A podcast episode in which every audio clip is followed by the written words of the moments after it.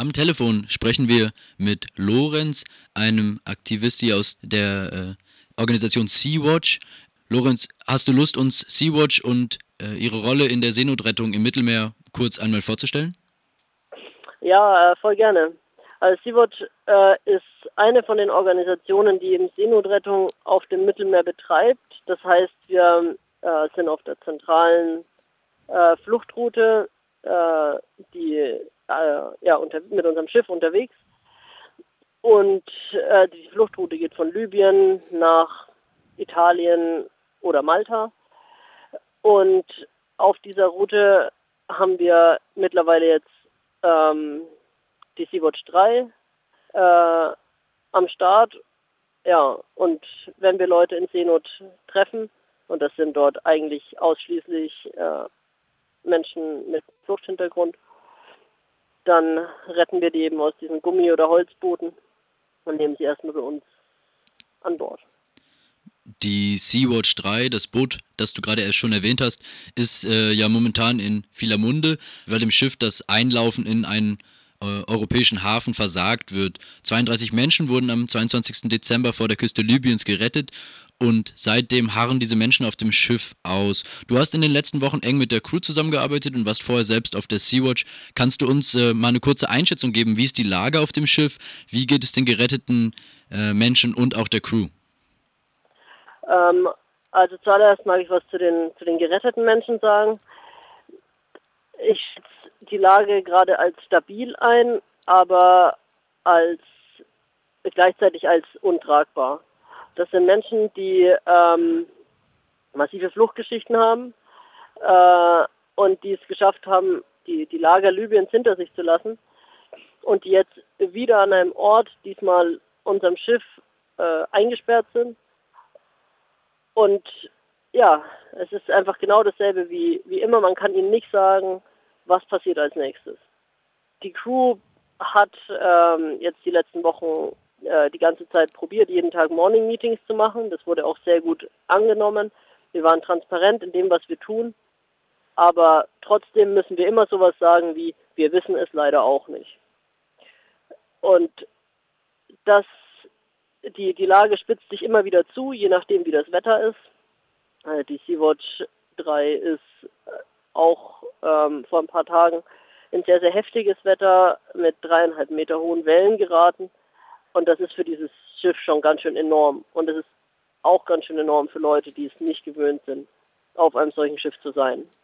Und soweit ich das ähm, mitbekommen habe, waren massiv viele Leute seekrank. Die Leute waren verzweifelt und sie wünschen sich halt von diesem Schiff runterzukommen. Zur Crew äh, kann man sagen, dass jetzt gerade gab es einen Crew Change ähm, gemeinsam mit diesen Schiffen, die auch Versorgungsgüter gebracht haben. Und die Leute, die jetzt da sind, die wussten, dass sie sich auf dieses lange Warten einstellen ähm, und haben sich speziell auch auf diese Situation jetzt vorbereitet. Äh, ja, sind ausgeschlafen, noch nicht vom Sturm durchgeschüttelt. Das heißt, ich schätze denen ihre, ähm, denen ihre Lage eigentlich gerade ganz gut ein. Ich habe aber auch mit Leuten aus der Crew, die jetzt eben zwölf Tage lang ähm, mit äh, der Sea-Watch unterwegs waren und die auch diese Rettung durchgeführt haben. Und die sind platt. Ähm, sind müde, brauchen eine Pause. Ähm, und das ist natürlich auch, ja, die, diese, diese psychische Belastung zu merken, so ich kann nicht auf die Art helfen, wie ich gerne helfen möchte, die ist halt schon enorm. Das braucht, wird jetzt Nachbereitung auch ein paar Tage brauchen. Und ich hoffe, dass sie sich die noch auf Malta nehmen. Viele sprechen in diesem Kontext von einer, von einer humanitären Katastrophe. Wie kann es sein, dass Menschen, die aus dem Meer gerettet werden, nicht äh, die Möglichkeit, dass denen nicht die Möglichkeit gegeben wird, an einem sicheren Hafen an, anzulanden. Ähm, da würde ich auch ganz gerne kurz mit dir drüber sprechen. Ähm, was sind denn überhaupt die Argumente, mit denen die europäische Regierung, zum Beispiel die, äh, zum Beispiel Italien oder auch Malta, Argumente, mit denen da sich geweigert wird, Menschen aufzunehmen, die in so einer prekären Lage sind, ähm, aus Seenot gerettet wurden und jetzt in, auf einem Schiff im Mittelmeer ausharren. Was sind da, was können da die Argumente sein? Ähm, also ich glaube, als allererstes muss man es mal von dieser Ebene von Malta und Italien ein bisschen wegbringen, ähm, weil es halt schon im Moment so ist, dass die Staaten, die am nächsten dran liegen an den, ähm, an den Routen, nämlich Griechenland, Spanien, Italien und Malta, die nehmen massiv Leute auf und sind davon auch überfordert. Und als Reaktion darauf würde ich sagen, hat Malta den Hafen dicht gemacht äh, und hat auch ähm, konnte es auch in Italien zu diesen Wahlerfolgen von RechtspopulistInnen kommen, die jetzt ähm, ja, mobil machen gegen Seenotrettung. Aber die, also für uns, wir, wir wollen nicht, dass, dass da Malta zum Beispiel ein Vorwurf gemacht wird. Das ist eine europäische Frage. Ähm, was passiert mit Menschen, die aus welchen Gründen auch immer aus ihrer Heimat fliehen müssen ähm, und die dafür ihr Leben riskieren. Und im Moment ist die Antwort darauf, ähm, dass sich an irgendwelche Tische gesetzt wird ähm, von mitteleuropäischen Staaten, die aus Seenotrettung eigentlich niemanden aufnehmen müssen, erstmal, ähm, und gesagt wird, oh, wir brauchen eine europäische Lösung, wir müssen da jetzt lange darüber diskutieren. Ähm, und was halt dabei passiert ist, dass das Ganze wieder auf dem Rücken von den Leuten ausgetragen wird, auf denen globale Konflikte gerade eh ausgetragen werden. Statt jetzt erstmal sich solidarisch zu zeigen und zu sagen, wir nehmen die Leute auf, ähm, denn es ist ein Problem und gleichzeitig diskutieren wir darüber, wie kann eine europäische Lösung aussehen, ähm, in der kein Mensch mehr auf der Flucht sein Leben verliert. Jetzt gibt es schon äh, Lösungsangebote, wenn auch nicht so weitreichende. Zum Beispiel hat die äh, italienische Regierung jetzt konkret zu dem Fall der Sea-Watch 3 äh, angekündigt, äh, sie könne Frauen und Kinder aufnehmen, aber auch nur Frauen und Kinder, ähm, also nicht auch alle Menschen, die an Bord sind. Wie schätzt du das ein? Wieso, wieso diese Diskriminierung zwischen den Geretteten und äh, was ist da die Reaktion äh, von Sea-Watch drauf? Also das Argument, das ähm, da von der italienischen Regierung gebracht wurde, war, dass ein weiteres Mal Ital äh, Italien ganz Europa zeigt, ähm, wie Humanität aussieht. Ähm, und so wurde auch dieser Vorschlag promoted. Die, unsere Reaktion darauf ist, ein Mensch ist ein Mensch. Und wir möchten eine Lösung für alle ähm, niemand sollte in dieser Situation zurückbleiben. Und was deshalb ist das für uns kein erstmal kein so realistischer Vorschlag. Und was vor allem einfach überhaupt nicht geht, ist, dass mit diesem Vorschlag auch Familien zum Beispiel auseinandergerissen werden. Spätestens da ist auch klar, dass das eher ein, dass das keine durchdachte Lösung ist, die in dieser Situation wirklich weiterhelfen kann. Interessant ist ja, dass in den letzten Wochen äh, viele Städte und Kommunen angeboten haben, die Geretteten äh, auf der Sea-Watch aufzunehmen, entgegen der ähm, staatlichen äh, Politik, zum Beispiel in Italien, aber auch in anderen europäischen Ländern. Zum Beispiel hat der Bürgermeister von Palermo auf Sizilien äh, ja angeboten, vor ein paar Tagen äh, den Hafen zu öffnen für die Sea-Watch 3. Ähm, aber äh, ich frage mich, solange die Küstenwache, die ja der Regierung in Rom untersteht, äh, das nicht mitträgt, scheint es äh, wenig Aussicht auf Erfolg zu haben. Sind äh, die Angebote der, äh, der Städte und Kommunen da denn mehr als nur so ein zahnloses Zeichen? Was, was, was können die bedeuten? Ähm, ja, also wenn man sich dieses Statement von dem Bürgermeister von Palermo durchliest, dann ist das 100% solidarisch mit uns. Ähm, und entgegen der Regierung und entgegen der Küstenwache auch nur einen solchen Vorschlag zu machen, in einem Land, wo gerade Repressionen durch die Rechtspopulistinnen ausgeübt wird gegenüber Menschen und Menschengruppen, die solidarisch sind gegenüber Geflüchteten, ist das ähm, zwar vielleicht eher etwas Symbolisches, aber es ist auf keinen Fall zahnlos, sondern es setzt dem, äh, dem Rechtspopulismus einfach massiv was entgegen. Und das ist richtig, richtig cool. Gleichzeitig ist unsere Lage im Moment ganz schön verzweifelt. Ähm, und für uns ist auch gerade dieser Transfer von vor der maltesischen Küste bis nach Italien, wäre für uns nochmal ein ganz schöner Kraftakt, auch wegen dem Wetter auf dem Mittelmeer, Aber es wird, je mehr unsere Situation so bleibt, wie sie ist, werden so Angebote zu Optionen, über die wir nachdenken. Ähm, spannender finde ich da, es sind da im Moment ähm, die, die Lösungen, die da aus zum Beispiel Deutschland kommen, wo insgesamt 31, mindestens 31 Kommunen mittlerweile gesagt haben, hey, wir würden diese Leute nehmen. Ähm, das wäre auch mit dem Föderalismus möglich. Es braucht allerdings ein Okay dafür und das kommt vom Innenministerium.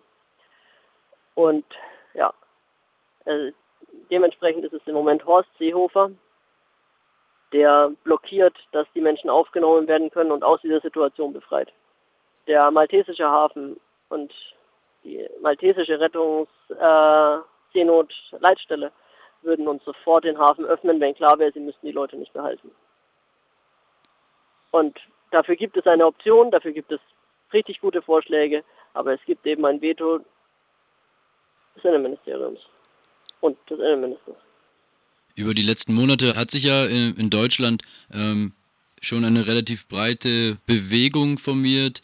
Die, die Seebrücke, die sichere Aufnahme und, äh, und Unterbringung von äh, geflüchteten Menschen äh, fordert. Ähm, unter anderem auch mit dem direkten Ziel, Druck auszuüben auf die Politik, auf das Innenministerium, da ähm, die, äh, die Politik zu verändern. Ähm, wie ist das bei euch? Von der Organisation Sea-Watch, inwiefern äh, steht ihr in Kontakt mit äh, anderen äh, zivilgesellschaftlichen äh, und sozialen Bewegungen? Ähm, inwiefern spürt ihr da eine, eine, eine, Unterstützung aus, aus der Bevölkerung, zum Beispiel in Deutschland, aus diesen Bewegungen? Was ist da eure Erfahrung? Also Zivil, äh, Zivilgesellschaft ähm, reißt gerade das Ruder rum. Es sind nicht die Regierungen, die uns unterstützen, aber es ist die Zivilgesellschaft. Wir sehen das an den Städten ähm, die uns äh, ja sofort relativ unbürokratisch ihre Hilfe angeboten haben. Aber wir sehen es eben auch mit den Seebrücken-Demos, die du angesprochen hast, ähm, die ja den Sommer über dazu geführt haben, dass der politische Druck so hoch war, dass unser Schiff wieder freigekommen ist und wir jetzt wieder damit Rettungen durchführen können. Äh, und wir sehen es eben auch jetzt dass verschiedene regionale äh, Seebrückengruppen zu ihren BürgermeisterInnen oder so gehen und sagen, hey, was können wir machen? Hier ist die Situation. Und dann auch BürgermeisterInnen sagen, na klar, nehmen wir die Leute auf. Und das ist einfach nur, also seit es, seit es diese Bewegung gibt und diese breite Solidarität für Seenotrettung, kann man echt nur sagen, danke. Das bringt uns Energie aufs Schiff, den Leuten, die da gerade in den Situationen sind und es macht einfach, ja, es macht Mut und bringt Kraft zu kämpfen. So unterstützen wir uns, denke ich, auch gegenseitig. Schön auf jeden Fall diese positiven Trends zu sehen. Ähm, gleichzeitig parallel dazu äh, gibt es ja auch eine, ja, eine zunehmende Kriminalisierung von, von Seenotrettung. Nicht nur die Verweigerung von sicheren Häfen ist dafür ein Zeichen, sondern auch die äh, direkte ähm, äh, Betroffenheit von, äh, von vielen Aktivistinnen von Repression äh, von staatlicher Seite. Ähm, was für Formen und Auswirkungen hat denn diese Kriminalisierung und wie geht ihr damit um? Ja, also das, was gerade am offensichtlichsten ist, sind halt, dass immer noch Schiffe in ähm, Malta feststecken, beziehungsweise äh, ein, die, die Aquarius gerade aufgegeben wurde ähm, und nicht mehr fährt. Das war das größte Schiff der, der zivilen Flotte. Jetzt sind wir das größte. Das wären wir lieber nicht, weil die Aquarius über Jahre sehr, sehr gute Arbeit gemacht hat. Ja, und das, also es gibt da eine ganze Menge verschiedene Bestrebungen, wie man, wie wir als zivile ähm, Rettungsflotte es wieder hinbekommen, dass da mehr Boote sind. Und es werden halt da immer wieder verschiedene Möglichkeiten ausprobiert, wie zu chartern, ähm, oder eben auch ein neues Schiff zu kaufen, wie jetzt die Professor Albrecht Penck von CI, die jetzt äh, wieder auf See ist. Was, was nicht so ganz offensichtlich ist, aber was auch gerade stattfindet, ist, dass Leute, die ähm, damals mit der Juventa äh, festgenommen wurden, äh, jetzt Strafverfahren äh, angedroht bekommen haben oder die sogar schon laufen, äh, mit dem Ergebnis, dass acht Leute, die sehr, sehr aktiv in Seenotrettung waren, jetzt in diese Einsätze nicht mehr fahren können, weil sie mehrjährige Gefängnisstrafen riskieren. Aus dem Grund ist auch Pia, die vielleicht viele Menschen, die ein bisschen Sea-Watch verfolgen, aus unseren ja, sozialen Medien kannten als so die Kapitänin der Sea-Watch 3. Ja, das sind so die, die Repressionsfälle und uns fällt nicht so arg viel mehr drauf ein, als ganz klar zu sagen, wir geben das halt nicht auf. Sondern wir werden uns was einfallen lassen. Solange Menschen auf dieser Route sterben, werden wir oder andere Boote dort sein, um sie zu retten.